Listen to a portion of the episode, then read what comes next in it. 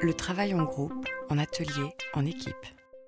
Et puis la dernière déclinaison, qui correspond à ce qui est beaucoup plus connu dans le système éducatif français, c'est ce qu'on appelle le travail en groupe. En maternelle, on, travaille beaucoup en atelier. C'est ce qui s'appelle aussi le travail en équipe. Donc ça, c'est l'ensemble des déclinaisons qui correspondent à ce que la coopération peut, peut répondre dans le rapport au savoir. Il faut savoir qu'il existe dans le patrimoine pédagogique de la coopération d'autres outils pédagogiques, d'autres dispositifs, mais qui sont plus présents parce qu'ils ont un autre objectif que le rapport au savoir, ils ont un objectif de construction des collectifs, que les élèves se sentent faire partie d'un groupe, se sentent en sécurité au sein de ce groupe et ne ressentent pas de malaise particulier. Ça, c'est absolument pas naturel, bien évidemment, hein, ça se construit. Donc, j'en parlerai pas, plus, juste je vous les énonce, ces dispositifs coopératifs qui ont pour objectif la construction du, ce qu'on appelle du climat scolaire, du collectif. Donc les conseils coopératifs d'élèves, qui sont des assemblées démocratiques pour que les élèves soient associés dans une logique de citoyenneté à la construction et l'entretien des règles de la classe. En collège, c'est ce qu'on appelle les heures de vie de classe.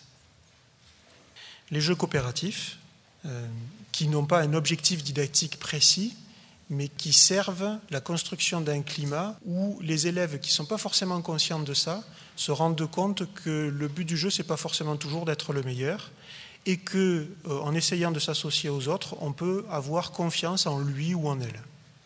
Les jeux coopératifs, par exemple, ils ont été identifiés comme étant, alors ils ont été identifiés par l'UNESCO comme étant des dispositifs pédagogiques pertinents pour éduquer à la paix et à la non-violence.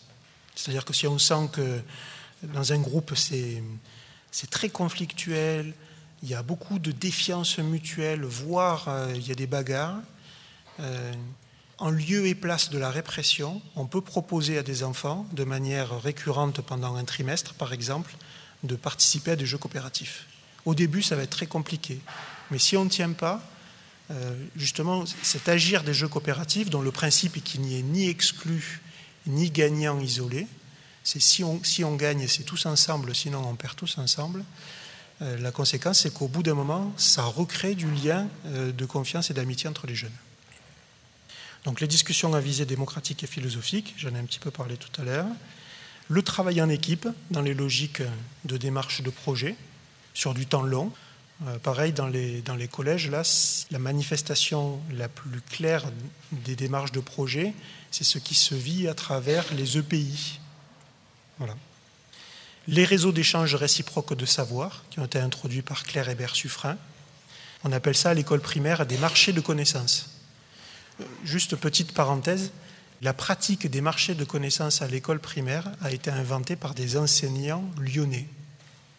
Et c'est pas si vieux que ça, puisque ça date du début des années 2000, et ça commence à être, euh, à être connu. Euh, sur Lyon, je sais que la municipalité participe justement à, développer des, marchés de connaissances inter-écoles. Voilà, et puis d'autres, il, y en a, il y en a plein. Hein.